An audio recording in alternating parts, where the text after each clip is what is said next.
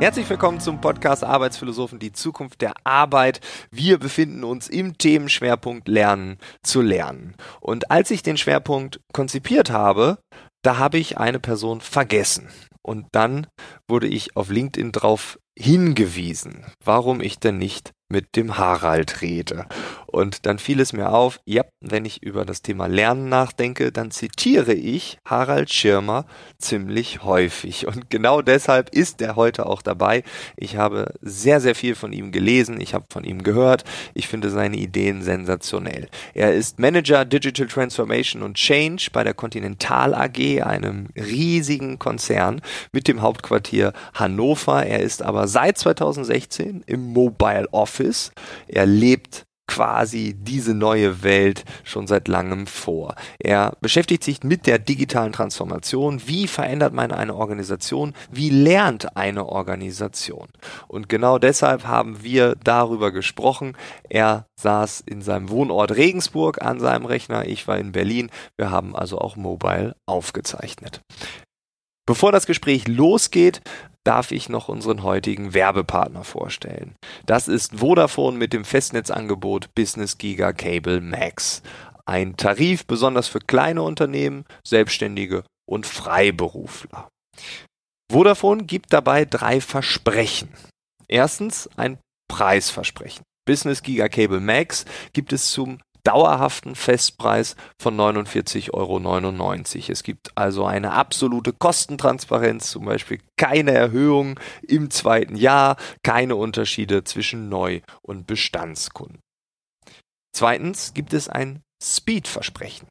Ein maximales Speed-Versprechen. Man bekommt immer die maximale Geschwindigkeit, die auch vor Ort erhältlich ist. Und das bis zu 1000 Megabit pro Sekunde. Und Punkt 3, ein Serviceversprechen. Kurz und knapp, kein Tag ohne Internet. Preisversprechen, Speedversprechen, Serviceversprechen. Und wenn man sich mit dem Angebot beschäftigt, dann kommt vielleicht auch die Frage auf, so ging es zumindest bei mir, warum Glasfaser und was ist eigentlich der Unterschied zu DSL? Und ein Grund ist eigentlich ganz einfach, auf die Kabel kommt es an. Beim DSL werden alte Telefonkabel aus Kupfer genutzt, dort werden Signale elektrisch weitergeleitet und weil viele dieser Kabel schon sehr, sehr lange im Boden sind, nicht geschirmt sind, können sich die Signale gegenseitig stören. Dabei geht dann Geschwindigkeit verloren. Beim Glasfasernetz werden Signale in Form von Lichtwellen übertragen. In einem Kabel stecken hunderte solcher Glasfasern und dadurch erreicht man Highspeed-Geschwindigkeiten über lange Strecken.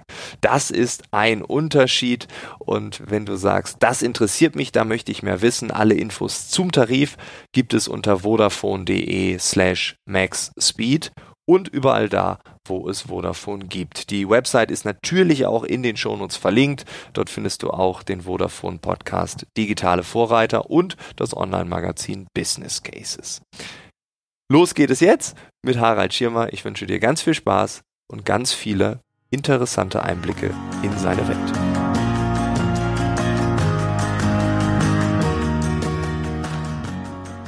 Ja, aber ich muss dazu sagen, du, du interessierst dich ja extrem ähm, für das Thema. Also Lernen ist irgendwie ein großer Bestandteil deines Lebens. Das ist zumindest mein Eindruck, wenn ich deinen Blog lese, wenn ich deine Twitter-Kommentare lese, wenn ich sehe, was du bei LinkedIn machst.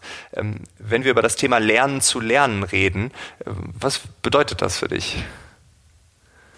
Naja, wir stehen ja irgendwo im Leben jetzt an einem Punkt, äh, greifen auf Erfahrungen zurück, die wir irgendwo mal gemacht haben, die wir vielleicht in einer Schule, in einem Studium gelernt haben, die wir im Job gelernt haben. Und ähm, das Ganze ist in, einem bestimmten, in bestimmten Rahmenbedingungen entstanden. Und äh, ich bin ja die ganze Zeit jetzt schon unterwegs in dieser ganzen Web 2.0, Digitalisierung, Enterprise 2.0 und wie man es alles genannt hat. Jetzt nennt man es New Work. Im Endeffekt beschreibt es ja alles den, den, den Wandel, der gerade in der Welt, in der Gesellschaft, im Berufsumfeld und bei den Menschen stattfindet. Und wenn man sich diese ständig verändernden Rahmenbedingungen anschaut, dann muss das doch eigentlich bedeuten, dass das, was ich in einem, in einem fixen Rahmenset gelernt habe, und ich bin heute in einem fluiden Rahmenset, das kann doch eigentlich gar nicht mehr passen. Oder da muss doch zumindest, muss ich da irgendwas Neues lernen, ich muss mir das Sachen anschauen, ich muss mir bekannte Fragen, die ich mir schon mal gestellt habe, damals eigentlich nochmal stellen, ob das immer noch so passt. Ähm, und das ist für mich halt ein großer Antrieb, äh, das Entdecken, das, das Schauen, was geht heute alles, ähm, das ist einfach super spannend. Ähm, mir hat irgendjemand mal so, schon, äh, so in so einem TED-Talk hat einer geschrieben, jeder hat von uns so ein kleines Wurmloch in der Tasche heute. Äh, und das war für mich genauso ein, Be ein Beispiel dafür. Ja. ja. klar, ich kann heute an jeden Platz der Erde innerhalb von Millisekunden quasi hingehen. Ich kann mir Videos anschauen, ich kann mit Leuten reden. Es gibt kaum noch äh, Barrieren in der Richtung. Und das, ähm, ja, und ich erlebe das in Jobs, ich erlebe es in der Technologie, ich erlebe es, wie gesagt, im Lernen, an wie vielen Stellen sich da die Welt verändert. Und ähm, das macht mich immer noch neugieriger. Ähm, und und der, man nennt es Lernen. Man nennt es halt einfach Lernen, neugierig sein und sich äh, die Welt ständig neu entdecken. Ja, neugierig sein. Ich habe, äh, das passt zu einem Blogbeitrag, den ich von dir gelesen habe zum Thema Microlearning. Mhm. Ähm, könntest du vielleicht kurz erklären, was du damit meinst und was uns das bringen könnte? Ja, das ist, also das geht auf zwei, zwei, es kommt aus zwei Richtungen her. Das eine ist, ich habe ähm, äh, vor einigen Jahren schon äh, den Dr. Karl Norton kennenlernen dürfen äh, auf einer Konferenz. Ähm, da war, hatte ich eine kleine Keynote und habe was über unser damaliges Enter äh, Enterprise Social Network Projekt erzählt, wie wir Guides aufgebaut haben. Also mit Neugierigen ein Netzwerk aufgebaut, die dann als Change Agents ähm, quasi unser Projekt umgesetzt haben mit uns. Und ähm, er hat das damals als Beispiel auch genommen, um zu zeigen, dass Neugier die Basis von Lernen ist. Weil ich damals halt versucht habe, Neugierige zu finden und mit diesen neugierigen, willigen Leuten ähm, quasi da wirklich die, die Welt so ein bisschen zu verändern, die Conti-Welt. Ähm, er hat das als Beispiel genommen, darüber sind wir in Kontakt gekommen und er, er ist so eine der Koryphäen, was die Neugierforschung angeht. Und äh, das hat uns jetzt die letzten Jahre immer wieder auch zusammengeführt, weil mich das halt immer mehr interessiert hat. Ist Neugier irgendwas, was plötzlich so entsteht oder der eine hat's, der andere nicht? Und er hat das halt super untersucht und hat da einfach Methoden auch gefunden, wie man eigentlich jeden neugierig machen kann. Und das haben wir dann in unserem äh, vergangenen Projekt, wo wir jetzt ähm, äh, das größte Softwareprojekt in der Conti, das wir bis jetzt hatten, umgesetzt haben und Teile davon wirklich äh, genutzt haben, um die Leute weltweit neugierig zu machen auf das, was da kommt. Weil Lernen bis jetzt in dem Verständnis, was ich vorher hatte, zumindest immer zwei Seiten hatte. Es gab jemanden, der wusste was und der hat es geliefert und die anderen, die haben sich's abgeholt. Also so in diesem Trainer-Schüler-Kontext. Und ähm, in, im Corporate-Umfeld ist es oft schwierig, jemanden Lernen quasi aufzuoktroyieren oder sagen, du musst es jetzt lernen. Es hat immer so diesen negativen Touch und, und viele haben auch noch so aus der Vergangenheit nicht die besten Erfahrungen mit Lernen gehabt. Also war das schwierig und wir wollten die Leute ins Wollen bringen. Und wenn du jemanden ins Wollen bringen willst, dann musst du ihn neugierig machen. Und dann haben wir das eben in dem Projekt verwendet. Wir haben damals die Leute auch gefragt, wie wollt ihr lernen? Ähm, und also wir haben 160.000 Leute gefragt, wie wollt ihr lernen? Und haben dann natürlich viele Rückmeldungen gekriegt. Und da war es dann eigentlich relativ klar, dass so ein typischer One-Size-Fits-All Trainingsansatz, egal wie der aussieht, nicht funktionieren kann. Oder er wäre respektlos eigentlich der Diversität der Lerner gegenüber. Und aus diesen 20 verschiedenen Anf äh, Wünschen, wie die Leute lernen wollen, irgendwo zwischen, ähm, keine Ahnung, ich klicke einfach jeden Knopf und schaue, was passiert, bis hin zu, ich brauche jemanden, der mir die Hand hält oder mir zeigt, wie alles geht. Ich möchte Webdays-Training, ich möchte Klassenzimmer-Training, ich möchte, schalt mir einfach YouTube frei. Also es gab eine riesenbunte Bandbreite ähm, von, von Dingen und die haben wir respektiert und haben wir alle umgesetzt. Also aber halt zusammen. So groß war unser Projektteam natürlich nicht. Und das hat, war sehr erfolgreich. Wir haben aber gemerkt, dass viele klassische Sachen, also Klassenzimmertraining, überhaupt nicht mehr geflogen ist. Also die Leute haben zwar gesagt, wir wollen das, wir brauchen das, es muss unbedingt sein. Ähm, wir hatten es dann auch aufgesetzt und haben sich wenig angemeldet, dann haben wir es günstiger gemacht, haben sich wenig angemeldet, dann haben wir es spezifischer gemacht, haben sich weniger angemeldet, dann haben wir es kostenlos gemacht und haben sich weniger angemeldet. Also es war egal, wie wir es aufgebaut haben, ähm, es, es ist nie richtig geflogen. Und dann haben wir halt nach den Ursachen ge geforscht sozusagen. Und eins davon war einfach die Zeit. Da können wir vielleicht nachher noch mal ein bisschen tiefer einsteigen, warum wir uns da alle irgendwie so ein bisschen in die Tasche lügen. Aber das Ergebnis war, äh, ich habe die Lerneinheiten immer kleiner gemacht, weil ich wollte wissen, ab wann ähm, kriege ich eine bestimmte kritische Masse, die dann sagen, so, das, das hat mir jetzt so viel geholfen, dass es mir diesen Zeitinvest auf jeden Fall wert war. Und das war, wir waren bei Tagestrainings, wir waren dann bei Stundentrainings, wir waren bei Learning Bytes, die sind so eine halbe Stunde lang, wir waren dann bei Learning Nuggets, das waren 20 Minuten. Und am Schluss habe ich gesagt, so, jetzt, jetzt, jetzt versuchen wir es mal wirklich runterzubrechen, kombinieren wir Neugier mit wirklich ganz kurzen äh, Inhalten. Und das waren dann Micro-Learnings, haben wir die genannt, also wirklich maximal fünf Minuten. Und in diesen fünf Minuten kannst du natürlich jetzt nicht mehr die Welt erklären, mhm. sondern äh, haben wir gesagt, wie kriege ich die Leute einerseits neugierig und andererseits aber ins Lernen. Also ins Lernen wieder, dass es, äh, dass ich den Erfolg von, wenn ich gelernt habe, also den, den, den, das Ergebnis quasi erleben darf, ohne dass ich vorher erkläre, was dafür alles notwendig ist. Und wenn die Leute idealerweise diese zwei, drei Klicks, die du ja, mehr kannst du in diesen fünf Minuten ja nicht machen in der Regel, ähm, damit erreichst du eine Selbstwirksamkeit bei den Leuten. Das heißt, jemand, egal wie alt der ist, wie lange er aus der Schule raus ist oder sowas, ah, das war aber einfach. Ah, das kann ich aber auch. Also so diesen Effekt, wow, wusste ich nicht, dass das geht. Also das sind so typische, wir nennen die Aha-Momente, die wir dann in diesen fünf Minuten erzeugen wollen oder oft auch geschafft haben, wo die Leute dann gesagt haben, hey, die fünf Minuten, die waren es echt, echt wert. Also die, die kann ich mir jetzt auch öfter gönnen. Und über die würden wir dann, das ist jetzt noch in der, in der Erprobung sozusagen, würden wir jetzt langsam wieder ähm, die, die Zeit erhöhen, weil die Leute gemerkt haben, aha, ich kann lernen, es bringt auch was, wenn ich was lerne und dieses Invest an Zeit ähm, ähm, hole ich wieder raus mit der Effizienz, die ich dann nachher gewinne oder mit dem Mehrwert, den ich erzeuge damit.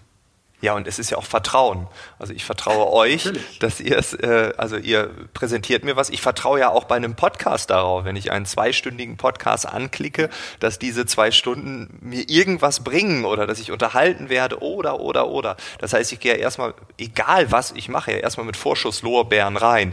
Und äh, ja. es ist natürlich einfacher, an fünf Minuten Vertrauen aufzubauen äh, oder mhm. diese Vorschusslorbeeren, diesen gerecht zu werden, anstatt zu sagen, so, jetzt muss man eine Woche hier sich bei diesem Live-Training anmelden. Ähm, und äh, ja, da werden viele irgendwann rausfliegen. Du hast einen, einen spannenden Punkt noch gerade gesagt, wir lügen uns in, in die Tasche. Das heißt, ähm, wir haben zu wenig Zeit oder wie meinst du das? Also wir geben an, wir würden so und so viel lernen, aber eigentlich tun wir genau. es überhaupt nicht. Ähm, lass mich, bevor ich da ein bisschen tiefer darauf antworte, noch kurz eins sagen. Ähm, diese, diese Tendenz Richtung Microlearning finde ich eigentlich unglaublich schlimm und kritisch. Das mhm. ist jetzt nicht, weil ich das so toll finde, sondern das ist, weil ich, ich wollte wissen, so, so how low can you go? So, wo, wo ist der Hebel, wo ich die Leute dann wieder kriegen kann? Und wir hören das ja auch aus der, aus der, aus der Pädagogik heraus. Die Leute haben immer kürzere Aufmerksamkeitsspannen. Mhm. Wir hören es aus den Videos, aus Marketing. Mehr als, als äh, eine Minute geht schon gar nicht mehr. Also es ist eine unglaubliche Reduktion der Aufnahmefähigkeit der Leute da. Ähm, das heißt, ja, ich versuche, ich, im Moment beflügel ich das ein bisschen mit den Microlearnings, aber eigentlich mit dem Ziel, es wieder auszuweiten, um die Leute mhm. erstmal wieder zu kriegen. Ähm, es, es, gibt tolle, tolle ähm, ähm, Applikationen jetzt. Da kriegst du ein Buch innerhalb von sieben Minuten äh, quasi vorgelesen, den Contents aus dem ganzen Buch. Ja, genau. Ja. Super toll. Also äh, habe ich mich natürlich sofort angemeldet und habe das jetzt über ein Jahr lang auch genossen. Und was aber für mich dabei rausgekommen ist, es ist nicht, das ist nicht Lernen, es ist nicht Erkennen, es ist keine Erkenntnis drin, es ist kein, keine Tiefe da, es ist kein Üben dabei. Also Lernen hat ja nicht nur was damit zu tun, so ist es, Chuck, hochgeladen, jetzt kann ich's, nee, sondern jetzt habe ich, jetzt bin ich mal inspiriert worden. Genau. Jetzt muss ich es mal ausprobieren. Gedankenanstoß oder sowas, maximal. Genau, jetzt muss ja. ich es mit einer eigenen ja, Erfahrung ja. verknüpfen, emotional aufladen vielleicht und dann muss ich es halt auch noch so und so oft machen, bevor das dann wirklich ein eigenes Ritual, eine eigene Kompetenz wird. Und ich glaube, das wird im Moment gerade in dem ganzen digitalen Bereich extrem unterschätzt, dass die Leute alle hingehen und sagen, oh, das ist nicht selbsterklärend. Da ist immer so ein Beispiel, das ich da ganz gerne immer bringe, weil das wirklich fast jeden Tag kommt, dass jemand gesagt hat, oh, jetzt haben wir hier ein neues Tool, kannst du mir das mal in drei Minuten erklären? Und ich sage, nein, du hast jetzt 30 Jahre E-Mail kennengelernt ähm, und bist da noch nicht so weit, dass du alle Knöpfe kannst. Und das willst du jetzt in fünf Minuten erkennen. Da ich gesagt, weißt du, das mit dieser, mit dieser Usability ist ein bisschen wie mit dem Klavier. Ein Klavier ist eigentlich total ja. einfach, hat nur schwarze und weiße Tasten. Oben die hohen, unten die tiefen. Ist doch selbsterklärend, oder? Ja, aber bis du halt da drauf ein schönes Stück spielen kannst, das dauert halt einfach ein paar Jahre. Und ich glaube, also ich glaube nicht, dass unsere Tools Jahre brauchen, bis man sie kann, aber diesen Respekt vor etwas Neuem, vor allen Dingen, weil viele der neuen Tools und der neuen Methoden auch ein anderes Mindset brauchen. Ich habe eine ganz andere Haltung, mit der ich in einen, in einen Chat-Client reingehe, als in der ich mit E-Mail arbeite Es muss eine andere Haltung sein, mit der ich in der Cloud Dokumente teile, als ich, äh, keine Ahnung, auf meiner Festplatte Dinge per Mail verteile. Das ist nicht nur eine andere Funktionalität. Aber das so zu dem Thema ähm, der, der, äh, der, der Richtung, in der sich unsere Gesellschaft entwickelt, wo wir aber eigentlich die Verantwortung haben, als, als die Verantwortlichen für Lernen oder für diese Themen, dass wir da auch versuchen müssen, glaube ich, ein bisschen dem Trend, dem, dem, ähm, dem wo es eigentlich gerade hingeht, entgegenzuwirken, weil sonst wird das alles ziemlich flach.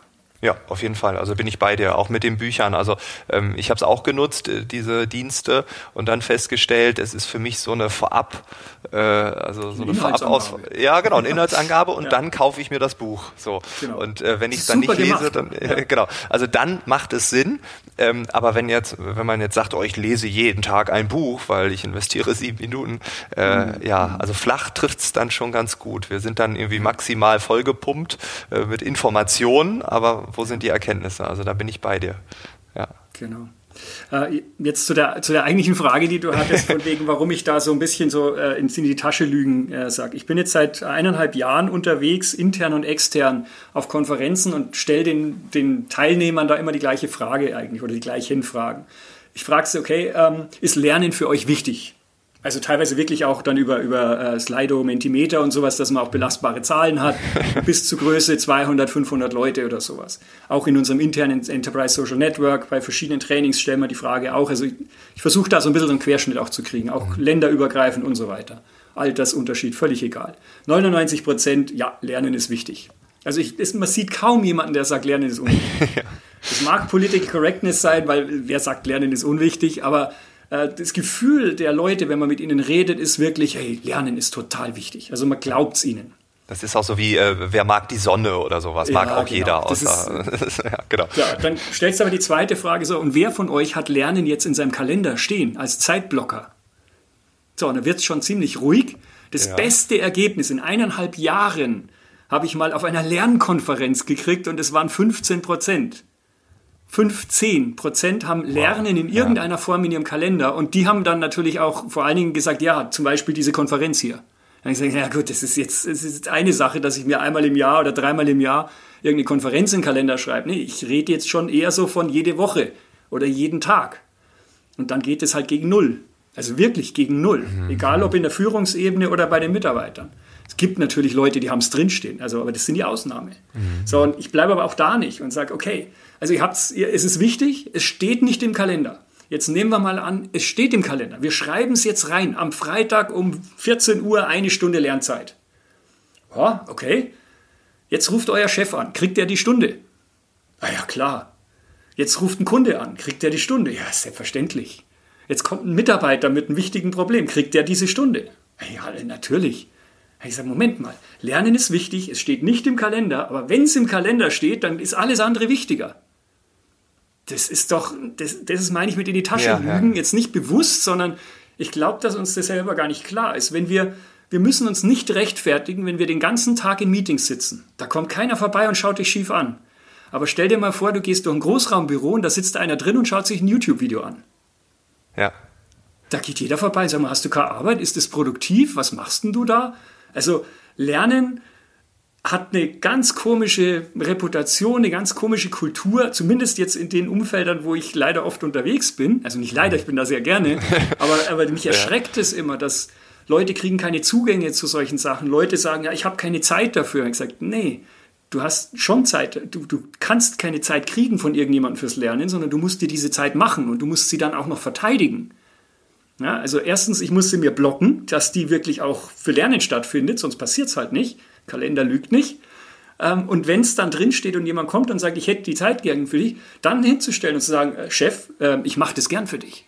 Aber ich muss in der Stunde, muss ich lernen. Es passiert so viel da draußen, auch in meinem speziellen Gebiet passiert gerade so viel. Wenn ich nicht lerne, dann bin ich morgen für dich eigentlich gar nicht mehr beschäftigbar. Ja, ja. Und das, glaube ich, in der, in der Härte, wenn man so will, oder in der Klarheit sagen das halt sehr, sehr wenige, dass wir nicht darüber reden, dass wir irgendwann für die Zukunft jetzt Raumschiff fliegen lernen müssen. Sondern ich habe bei vielen das Gefühl, dass die die letzten 10, 15 Jahre eigentlich diese ganzen Technologiefortschritte nicht mehr so gelernt haben. Also nimm mal Blockchain, Cloud. Wenn ich über Leute über Cloud rede, dann kriege ich immer die gleiche Antwort. Cloud ist nicht sicher. Die Cloud ist seit 15 Jahren nicht sicher. Ja, was machen wir denn, dass es sicher wird? Oder was mache ich? In welcher Cloud? Welche ist sicher? Also das wäre jetzt Lernen, dass ich da eine Lösung dafür kriege. Mhm. Implants, wenn du mit Leuten über Implants redest, sagt jeder sofort, oh nee. Da habe ich gesagt, Moment, Lernen oder Growth Mindset, wie wir es ja bei Working Out Loud auch nennen, ist doch, dass ich dann erstmal neugierig bin. Nicht, ich hole mir ein Implant, sondern, ja, wofür kann ich denn das brauchen? Ja, wer nutzt denn sowas schon? Ja, welche Geräte kann ich damit steuern? Ja, wie weit geht denn das? Ja, kann mich da jemand kontrollieren? Ist das technisch überhaupt möglich? Ja, ja. Äh, tut's weh oder nicht? Alte, das wären jetzt Fragen eines Lerners von jemandem, der neugierig ist. Aber wenn ich natürlich sage, Blockchain, oh, ich bin ja nicht in der Bank, brauche ich nicht. Äh, Bitcoin äh, brauche ich auch nicht. Das äh, ist irgendwie so eine komische Währung für irgendwelche Gangster. Nee, das ist nur, wenn ich halt so ganz flach, und jetzt sind wir wieder bei dem Flach, wenn ich immer nur das lese, was irgendwo ganz oben auf den, auf den Startseiten von irgendwelchen Magazinen oder, oder Social Networks läuft, wenn ich nur das natürlich lese, das ist nicht Lernen. Nein, nein. Nein, ich bin da bei dir. Ich finde es auch absurd, ähm, ähm, dass wir im Querschnitt auch so ein schlechtes Verhältnis zum Lernen haben. Ne? Und dann das also Lernen ist eh schon nichts, was man wahrscheinlich gerne macht. Also Schule, Universität, also viele, inklusive mir, ich habe es ja in diesem Themenschwerpunkt auch schon mehrfach gesagt, ich hatte ein schlechtes Verhältnis zu vielen Lernformen. Und jetzt gibt's das Neue. Jetzt kann man da sitzen und ein YouTube-Video angucken. Das ist vielleicht die Art und Weise, wie man heute lernt. YouTube, Podcast und so weiter. Siehst du da noch weitere spannende Entwicklungen, die anders als ein Buch. Also wenn jemand sich eine Stunde hinsetzt und ein Buch liest, dann ist es ja, ja, der recherchiert da gerade was. Ein mhm. YouTube-Video, da wird man komisch angeguckt. Gibt es da noch andere spannende Entwicklungen, die du gerade siehst, wo demnächst auch komisch geguckt werden wird? Naja, also ich, ähm, jetzt könnte man natürlich wieder in die ganze Technologie-Ecke reingehen und sagen, ich, ich, ich kann es gar nicht mehr erwarten, bis Virtual Reality, Augmented Reality, ja. all diese Themen so langsam mal richtig Gas geben. Gamification, was der Roman Rackwitz da macht zum Beispiel, er ist in Deutschland sehr bekannt für Gamification wenn du das mal kombinierst und dir mal überlegst, du kannst eigentlich in einem Roleplay, in einem VR-Raum äh, Management-Kompetenz ähm, lernen und kriegst Echtzeit-Feedback und kannst dir noch überlegen, bin ich jetzt da als Avatar drin, der mal anonym mal eine ganz andere Haltung ausprobieren kann oder gehe ich als Klarnamen rein in meine eigenen Firma mit, mit freiwilligen anderen, die das gerade machen und gehe da mal in so einen virtuellen Raum rein und, und spiele mal verschiedene Entscheidungsszenarien durch. Ich meine, das sind Dinge, die uns in der physischen Welt so unglaublich schwer fallen. Die wären in einer virtuellen Welt, wo ich mich anonymisieren kann, ja unglaublich einfach. Und wenn man das mal zusammenbringt, also auf der einen Seite diese, diese Sicherheitsräume äh, entstehen lassen, in denen ich mich selber neu entdecken kann, indem ich, stell dir mal vor, wir, wir führen ein, ein Verhandlungsgespräch mit dem Kunden, ähm, dann ist es halt mit der Sekunde, in der das Wort gesprochen wird, ist immer alles erledigt sozusagen. Also ich kann es nicht mehr zurücknehmen. Stell dir das mal in VR vor, wo du sagst, Moment, oh nee, da hätte ich jetzt nicht so schnell reagieren sollen. Spul zurück, gleiche Situation mit gleichem Vorgang nochmal, ich gebe eine andere Antwort. Schauen, was jetzt passiert. Ja, ja. Also das wäre so unglaublich spannend, sich und andere und, und Gesprächssituationen mal zu erleben. Also da ist für mich so, die, die das ist... Ja, äh, hoffentlich nimmt irgendwann mal einer Geld in die Hand und baut das mal. Das hat mit Second Life auch vor, ich weiß nicht, 12, 15 Jahren oder wann das gekommen ist, angefangen. Die Zeit ist sowas von reif dafür. Die Technologie ist da. Ich habe selber so ein Ding da hinten, die Dinger kosten 250 Euro, mhm. äh, also als, als Brille. Und du kannst damit Zeug machen, das ist in der physischen Welt einfach schlicht unmöglich. Mhm. Also das wäre für mich nochmal eine ganz andere Stufe äh, zu lernen. Gleichzeitig, wenn wir jetzt ein bisschen nochmal näher an das, was, was jetzt jeder eigentlich machen kann, nimm LinkedIn, nimm Twitter, nimm diese ganzen Plattformen, Social Learning, sich inspirieren lassen äh, und daraufhin dann äh, in die nächste Ebene runtergehen. Was, was hat der wirklich gesagt? So Quellen authentifizieren und, und Dinge mal nachforschen, Sachen mal schauen. Wir hatten vorher ein bisschen darüber gesprochen, nicht nur Gleiches mit Gleichem beantworten, sondern ha, was habe ich eigentlich noch nie gesucht? Ja. Oder vielleicht entwickelt ja irgendwann mal jemand endlich so eine Plattform, die sagt, Leute, die das gesucht haben, haben noch nie nach dem gesucht. Um sich mal wirklich äh, mal auszubreiten aus seinem Silo, aus seiner Filter Filterblase. Auf gut Glück gab es mal so einen Knopf bei, damals bei Google, ganz am Anfang. Da konnte man einfach mal draufdrücken und dann kam er irgendwo raus. Und das war unglaublich bereichernd. Ich habe beim, beim Chatten, das war so eins meiner, wenn du so willst, Erweckungserlebnisse, was, was, was das Internet damals angegangen ist. So 97 oder sowas gab es den ICQ-Chat. Und da gab es eben auch diesen Knopf auf gut Glück. Und hat man drauf gedrückt und dann konnte man, glaube ich, noch einstellen, ob man jetzt äh, Mann oder Frau äh, haben will als Gesprächspartner. Aber dann ging das Ding los und hat dir irgendjemand auf diesem Planeten angeboten, der gerade halt online war. Mhm. Und ich habe da Zeug gelernt, wenn du dann plötzlich mit irgendjemand aus Kasachstan äh, eine halbe Stunde lang redest und die dann sagt, ja, sie geht jetzt ans Meer. Und ich so, äh, Moment mal, Kasachstan hat für mich irgendwie ein anderes Bild als Meer. also jetzt so als plattes Beispiel, aber man wird da so gestört in seinen, in seinen, in seinen ja, äh, dünnen Bildungs, äh, äh, Vorbildungskonzepten ähm, oder in dem, was man halt so wenig weiß. Was wissen wir denn über die Länder? Wir wissen das, was in den Nachrichten kommt oder was man irgendwann mal in Biologie, Erdkunde oder, oder sonst irgendwas Völkerkunde gelernt hat. Das ist alles irgendwie viel näher dran heute. Du kannst doch mit jedem reden heute. Und das, das ist für mich eine ganz große Art, dieses Social Learning, dieses gemeinsam etwas Neues entdecken, äh, diskutieren im, im, im, öffentlichen oder im geschlossenen Raum. Ähm, das, da braucht es natürlich auch wieder Kompetenzen, die wir jetzt nicht unbedingt maximal gut ausgeprägt haben im Moment. Also, Warum? Äh, Was fehlt da? Also, dass man gar nicht kommentiert oder dass man dann äh, sehr schnell auch diese Hater da hat? Oder wie meinst du? Nee, ich glaube, dass wir, dass wir die, ähm, wir kriegen es in den Medien natürlich leider sehr stark vorgelebt, weil es, es verkauft sich natürlich viel besser, wenn drei Streithähne aufeinander zuklopfen. Mhm. Ähm, aber wenn, wenn mal so eine richtig tolle, hochwertige Diskussionskultur sichtbar wird, also bei so, keine Ahnung, philosophisches Quartett oder so, also was, wo was halt immer irgendwie nachts um zwei kommt dann oder so, ähm, diese, wenn du hörst, wie drei Leute aufeinander eingehen, wie sie sich zuhören, wie sie äh, Argumente aus den, aus den Tiefen ihres, ihres Erfahrungsschatzes rausholen und gegeneinander stellen oder, oder sogar in die gleiche Richtung stellen. Aber eben auch, wenn du Methoden anschaust, ein Brainstorming. Was ich oft erlebe in der Firma ist, wenn wir was lernen wollen, dass wir eben nicht in eine Diskussion dann gehen, sondern ganz bewusst in ein Brainstorming. Dass wir sagen, so, wir legen jetzt mal eine Viertelstunde alles, was wir wissen, unkommentiert, ohne Aber und ohne irgendwie, aber das geht nicht und hat noch nie oder sonst was. Wir legen es einfach auf den Tisch. Mhm. Und danach wird es auch nicht bewertet sondern danach holt sich einfach jeder das, was ihm am besten gefallen hat und wir gehen. Das ist eine total spannende, finde ich, Lernerfahrung auch, dass du mal so eine, so eine Wissensdusche nehmen kannst, ohne dass sich jemand verteidigen, rechtfertigen oder, oder irgendwas beweisen oder sonst was muss, sondern einfach nur, jeder sagt mal, was er zu dem Thema weiß. das ist, ist super spannend. Und danach kann man ja immer noch in Dialog gehen oder nochmal in die Recherche gehen. Also ich glaube, dass wir gerade auch ähm, mit, mit den virtuellen Möglichkeiten die ganzen Kulturen mit einbinden können, dass wir die ganz, das ganze Wissen der Welt sozusagen eher noch in Zugang kriegen können. Äh, du kannst heute in, in Diskussionen in, in, in Sekunden schnelle Sachen überprüfen oder eben nochmal vertiefen. Ähm, das wird oft negativ gesehen, wenn man es nicht richtig einsetzt. Natürlich, wenn Leute nebenbei irgendwie rumdaddeln oder sowas. Naja, vielleicht recherchiert der gerade das, was du gerade gesagt hast. Ähm, das hat früher, musste man Faktencheck irgendwie so am nächsten Tag lesen. Wer heute digital eine gewisse Reife hat, der kann sie in Faktencheck gleich machen. Hm. Achtung, aber man muss natürlich respektvoll das Ganze machen. Man sollte natürlich im Gespräch dabei bleiben. Vielleicht, dass man sich da überlegt, mit welchen Methoden bauen wir das auf eine Art und Weise ein, dass das immer noch wertschätzend dem anderen gegenüber ist, aber trotzdem Mehrwert für die Gruppe bietet. Also da gibt es so viel zu lernen und so viel zu verbessern. Ich erlebe ganz oft halt immer so dieses, nee, die Technik, das ist nichts. Oder die anderen sagen, nee, ohne Technik kann ich nicht mehr. Na, lass uns doch mal mit diesen Dingen so umgehen, dass sie für alle Seiten Mehrwert bieten. Ja, ist auch ja die einfachste Form, auf Veränderungen zu reagieren, einfach zu sagen, das ist doof. Und dann, dann muss man ja nicht, weil das würde ja dann keinen Sinn machen, wenn man sich diesem Glaubenssatz widmet. Ähm, du bist, glaube ich, auch ein großer Fan von Working Out Loud, oder? Du hast gerade schon einen Begriff daraus genannt. Ähm, setzt ja. ihr das aktiv aus, äh, ein und, und was ist das überhaupt? Vielleicht mal kurz erklärt.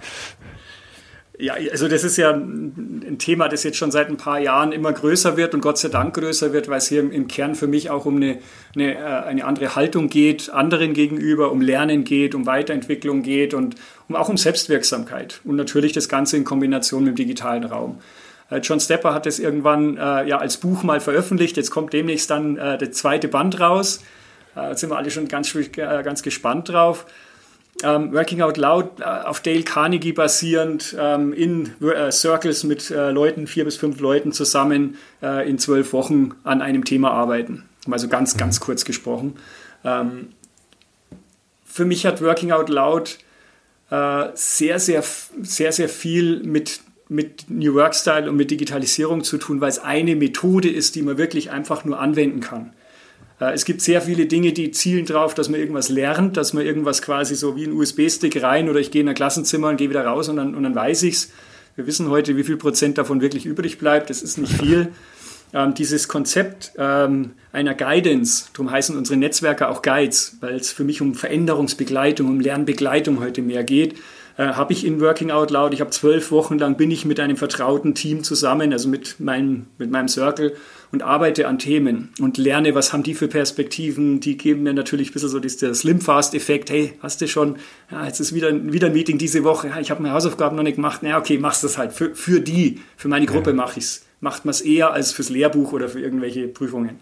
Also das ist einfach ein für mich sehr, sehr rundes Konzept, ähm, was man natürlich weiterentwickeln kann. Das haben wir bei uns in der Firma an verschiedenen Stellen weiterentwickelt, äh, kombiniert mit anderen äh, Methoden noch und ähm, für Zielgruppen optimiert. Also in, in unserem Fall einerseits für unsere Guides äh, ist es implementiert quasi als eine der Lernmethoden auf ihrem Weg zum, zum Guide und andererseits äh, ganz fokussiert bei dem Digital Lead and Assistance Programm, weil wir gesagt haben, ja, wer trifft eine Entscheidung? Wen müssen wir denn auch im Reifegrad erhöhen? Die Führungskräfte ist klar, aber auch die Assistenzen, weil das sind die, die speziell nach oben, unten, links, rechts also am meisten Wirkung haben.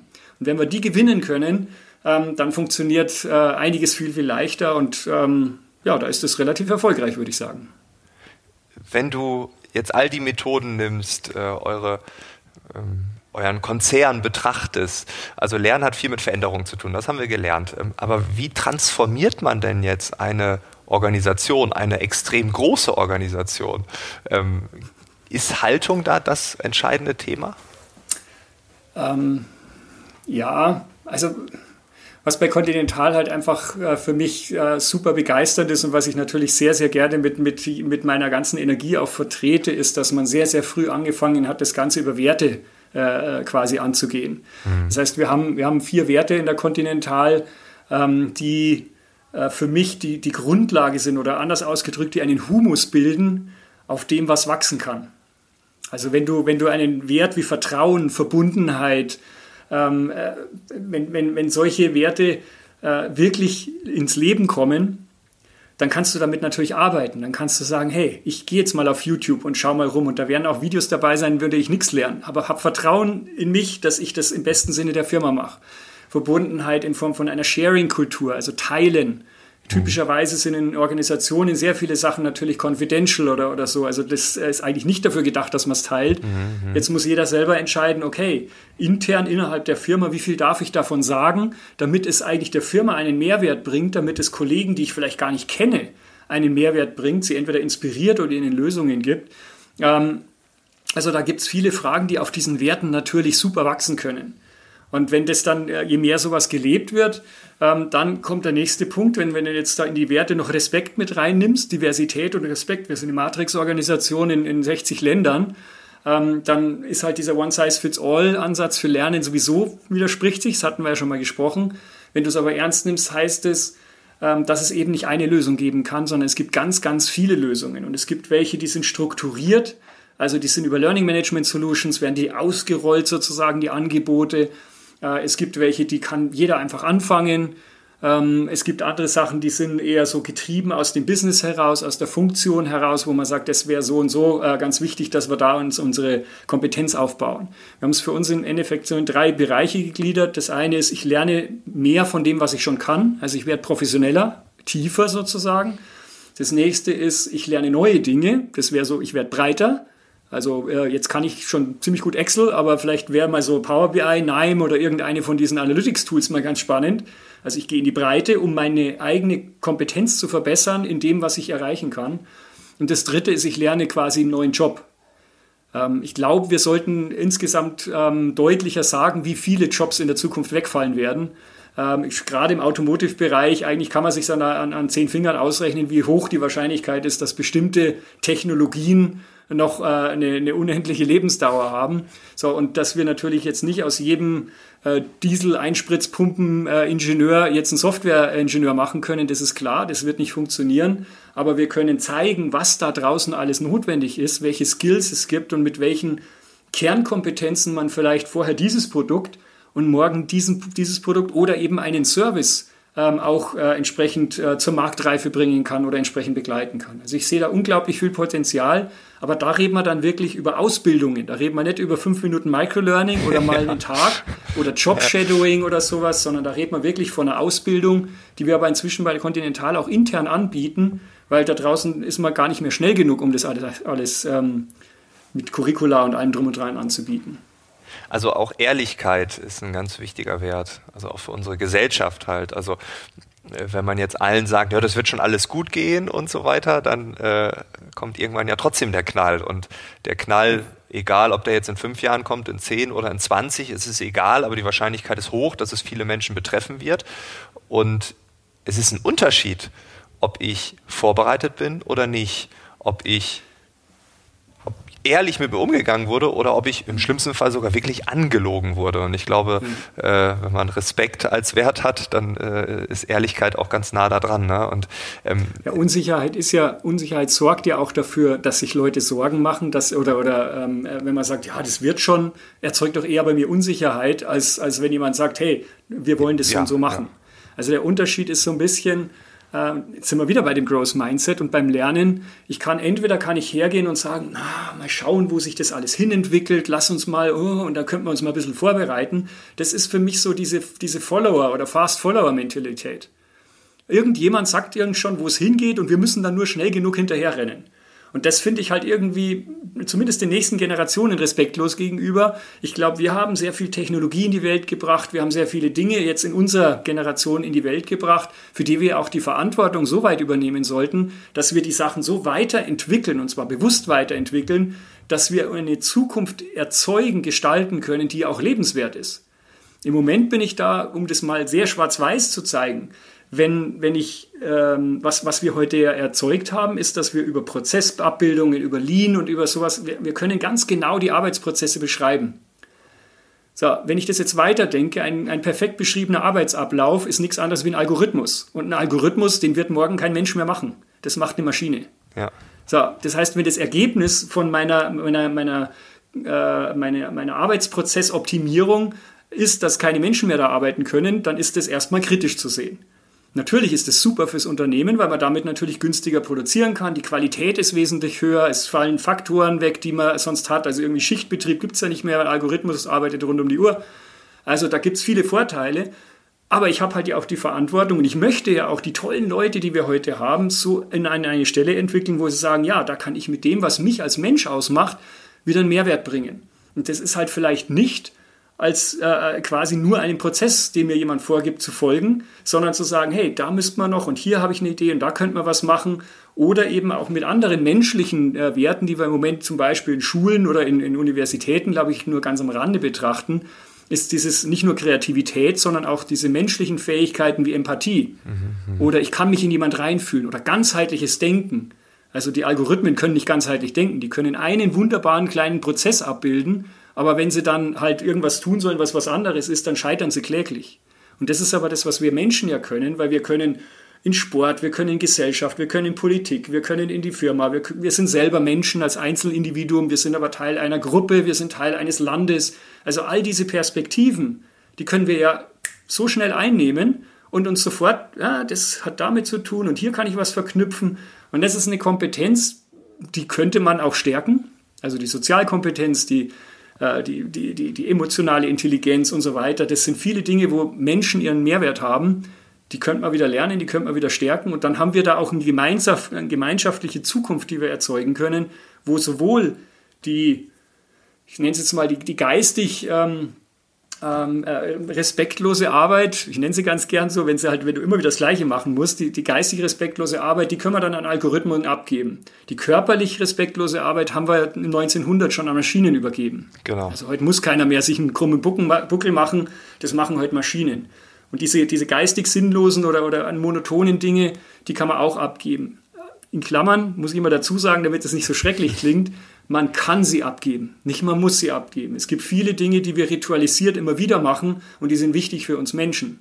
Dass wir äh, eine Struktur haben, dass wir auch was haben, worauf wir uns verlassen können und so weiter. Das, das finde ich wichtig, aber ich muss es nicht mehr tun. Und im Moment gibt es mhm. viele so sinnlose Dinge, die man noch machen muss, weil es einfach noch keine Maschine machen kann. Wie, das ist jetzt noch äh, die Königsfrage, äh, wie reagiert in dieser sich dauernd verändernden Welt, äh, Lernen wird auch dauernd neu erfunden. Wie reagiert da so ein Betriebsrat? Weil in meiner Vorstellung ist der Betriebsrat der Wahrer des Bestehenden, der Bewahrer, der, der alles so sein lassen will, wie es ist, weil das hat man erkämpft und den Status quo muss man halten. Wie reagiert man dann in dieser ein bisschen schnellen Welt? ja. wenn, ich, wenn ich in meiner Haltung davon ausgehe, dass ich bestimmte Funktionen, bestimmte Menschen in eine Schublade stecke, mhm. dann werde ich die natürlich immer aus dieser Perspektive, du bist jetzt in der Betriebsratsschublade, ähm, betrachten. Und diese Schublade hat bestimmte Attribute, äh, ja. Attribute. Und wenn ich natürlich davon ausgehe, ah, der macht mir das Leben schwer, dann möchte ich mit dem in der Regel möglichst wenig zu tun haben. Und das hat man halt früher gemacht. Da hat man halt am, am letzten Tag die, maxi, die, die maximal notwendigen, aber minimal äh, äh, möglichen äh, Informationen rausgegeben, um dann eine Betriebsvereinbarung zu kriegen, die für mich eigentlich ein Misstrauensvertrag ist. Wir schalten alles ab, was jemand missbrauchen könnte. Ähm, äh, und, und das ist dann das Ergebnis davon. Also ich, ich kriege äh, Funktionen abgeschalten, äh, ich kriege äh, Zusatzaufwand, es gibt Fronten, weil das sind ja die und wir. Ja, ja. Und ähm, also das ist die Haltung, die das Ganze beschreibt, mit dem Ergebnis, dass ich danach weniger habe als vorher. Nämlich äh, eine Betriebsvereinbarung mit lauter Limitierungen. Und ähm, mein, mein Ziel ist es ja, Leute zusammenzubringen. Mein Ziel ist es ja, ähm, wenn wir von Lernen reden, Stell dir mal vor, du machst mit deinen Betriebsräten von der ersten Minute an deines Projekts eine transparente Lernreise. Also du lädst die alle drei Wochen ein und sagst, hey, komm, äh, wir wissen noch nicht, was dabei rauskommt, das ist unser großes Ziel. Äh, lass uns mal die Sachen anschauen. Und dann machen wir nicht PowerPoint, sondern dann machen wir, wir drücken die Knöpfe. Oh, oh, da kann man einen Kalender ins Internet freigeben. Ah, das ist aber blöd. Wie? Und das sieht jeder, ob ich jetzt online bin oder nicht. Ja, äh, wie Analytics? Ja, aber dann kann doch hier. Ach so, nee, technisch kann das nur der. Ja, aber ach so, du zeigst mir gerade die Admin-Konsole. Also ihr könnt es auch nicht. Aha, okay. Also was ich versuche ja. so ein bisschen zu bebildern ist, einerseits die ähm, in, in einer Komplexität, in VUCA, wo wir ja gerade leben, also äh, Dinge wie Evergreen, also ständige Updates durch Cloud-Software, Software as a Service, wird ja ständig abgedatet, im Monatsrhythmus, im Tagesrhythmus teilweise. War das Wenn schon immer so? Oder? Nee, das ist über Cloud jetzt gekommen. Okay, also da ist mehr Schnelligkeit drin. Okay. Naja, es ist relativ einfach. Vorher bist du in einen Laden gegangen und hast dir so ein Paket Disketten gekauft oder eine CD oder eine DVD, hast die da reingeschoben und dann hat dir die Software gehört und bis du, der Computer abgenippelt ist, äh, hattest du die Software drauf. Heute willst du ja eigentlich profitieren von den ganzen schnellen Updates und du willst mit anderen Leuten zusammenarbeiten. Du willst äh, vielleicht, keine Ahnung, das nicht mehr so gebunden sein an einen Rechner, sondern du willst auch mit dem Handy und mit dem Smartphone, mit dem Tablet oder sonst wo arbeiten können. Also geht man in die Cloud so, die Cloud heißt aber für mich, wenn ich jetzt Software-Provider bin, dass ich ja nicht mehr eine Software auf deinen Rechner installiere, sondern ich biete dir den Service, den diese Software liefert, eigentlich an. Also für dich eigentlich kein Unterschied, bloß dass ich mich nicht mehr um Updates kümmern muss. Ich muss mich nicht mehr um Bugfixes kümmern, ich muss mich eigentlich nur noch darum kümmern, so ab und zu zu lernen, was die Software Neues kann. Weil der Provider ja nichts mehr installiert, also bei mir, sondern er stellt es mir nur noch zur Verfügung. Ja. Also wenn du dir jetzt, vergleich das ein bisschen so mit, mit Uber oder mit einem Taxi oder sowas, da kümmere ich mich nicht um den Reifenwechsel. Sondern ich rufe an, ich will ein Taxi, dann kommt ein Taxi und dann fahre ich dahin und dann kann mich das Taxi wieder gern haben. Ich benutze nur noch den, den Fahrservice. Die Alternative, vorher haben wir alle Autos benutzt. Wir haben ein Auto gekauft, wir mussten uns um TÜV kümmern, wir mussten, uns, wir mussten das Auto saugen und was weiß ich was alles. Das ist herkömmlich. Uber, Taxi, Airbnb und all diese Dinge sind im Endeffekt Cloud-Services auch in der physischen Welt. Ich gehe hin, ich nutze es und ich gehe wieder. Und dafür muss ich was zahlen. So, das heißt aber, dass ähm, diese Services natürlich ihre Updates jederzeit machen können. Die müssen nicht mehr mhm. warten bis zum nächsten Release-Datum und dann gibt es die Version 2022 oder so. Nee, die gibt es jeden Monat. Und dann können Sie auch testen, ob die funktioniert und können sie wieder zurücknehmen, wenn es nicht funktioniert hat oder vielleicht mit einer bestimmten Gruppe nur testen. Also das ist einfach Cloud äh, äh, als, als kleine Geschichte erzählt. Und das heißt aber wieder für eine Organisation, die ja eigentlich gewohnt ist, jedes Update muss ich kontrollieren. Ich muss es testen mit jeder anderen Software, die ich habe, ob es funktioniert. Ich muss zu meinem ja. Betriebsrat, zu Cybersecurity, Data Protection, zu Legal, zu weiß der Teufel, wer da alles Freigaben machen muss. Die wollen ja die Firma schützen. Also ist ja, das ist ja wichtig, dass wir die haben. Ähm, aber wenn die jetzt bei einem monatlichen Rhythmus von einer Software äh, quasi jeden Monat schon drei Stunden da hocken, um Sachen zu testen, freizugeben und so weiter, dann wärst du wahnsinnig. Das geht nicht mehr. Also wenn du es quasi auf alles testen willst, wenn du alles verstehen willst, damit, ähm, damit ja nichts passiert. So, und das, was du aber machst, wenn du so auf so eine Lernreise gehst, da wird es den Leuten plötzlich klar. Wir haben 25 Tools eingeführt wenn ich für jedes Tool einen One-Pager machen würde, jetzt mal zum Training auch nochmal, um das zu, zu benennen, warum Training, warum haben wir da jetzt was anderes? Früher hast du für ein Werkzeug, für eine Software hast du äh, eine Beschreibung geschrieben. So geht's, Anfänger und so weiter. Diesen Klick, Screenshots und so weiter. Wenn ich das für 25 Tools machen müsste, jetzt in, im Fall von, von der Software, die wir eingeführt haben, plus das Ganze natürlich für Android, für iOS, für den, für den Rechner, die Installation und für die Web-Applikation. Das sind ja ein und dieselbe Software, aber auf jedem Betriebssystem läuft das Ding ja anders und hat andere Screenshots. Also muss ich die 25 mal die vier Betriebssysteme nehmen. Dann muss ich das Ganze noch eigentlich für Anfänger, ähm, Intermediate und Advanced machen, also je nachdem, welches Einstiegslevel ich habe. Also nochmal mal drei und das Ganze mal 17 Sprachen. Dann bin ich bei 500 Seiten, wenn ich nur eine Seite pro Tool mache. 500 Seiten. Und nach einem Monat kann ich alles von vorne anfangen. Ja, das ist ja eine Also Arbeit, Trainingskonzept, ja. das geht nicht mehr. Das, das ist völlig vorbei, wenn ich, wenn ich in der Cloud bin. Und da muss ich eben anders an Lernen rangehen. Betriebsrat, um das zu beantworten, ja, das Ergebnis davon war, dass irgendeiner von den Betriebsräten, der zufällig auch Softwareentwickler war, gesagt hat, ja, hm, also bei der Dynamik, also was wir in der Software machen, ist, wir schreiben da halt keine Regeln mehr mit tausend Unterpunkten, sondern wir schreiben ein Manifest. Und Manifest hat ja nichts anderes geheißen, und das haben wir natürlich versucht auch entsprechend vorzubereiten, nicht, wie können wir auf, auf maximale Sicherheit und Risikominimierung gehen, sondern wie, können, wie wollen wir denn leben? Wie wollen wir denn morgen zusammenarbeiten? Was, wie, wie können wir ein Bild malen? Wie sieht denn Lernen oder Zusammenarbeiten in der Kontinental morgen aus? Und das kann man mit fünf Sätzen hinschreiben. Und diese mhm. fünf Sätze stehen in unserem Manifest im Endeffekt drin. Und damit hatten wir eine relativ umfassende Freigabe für alle Werkzeuge, die da drin waren.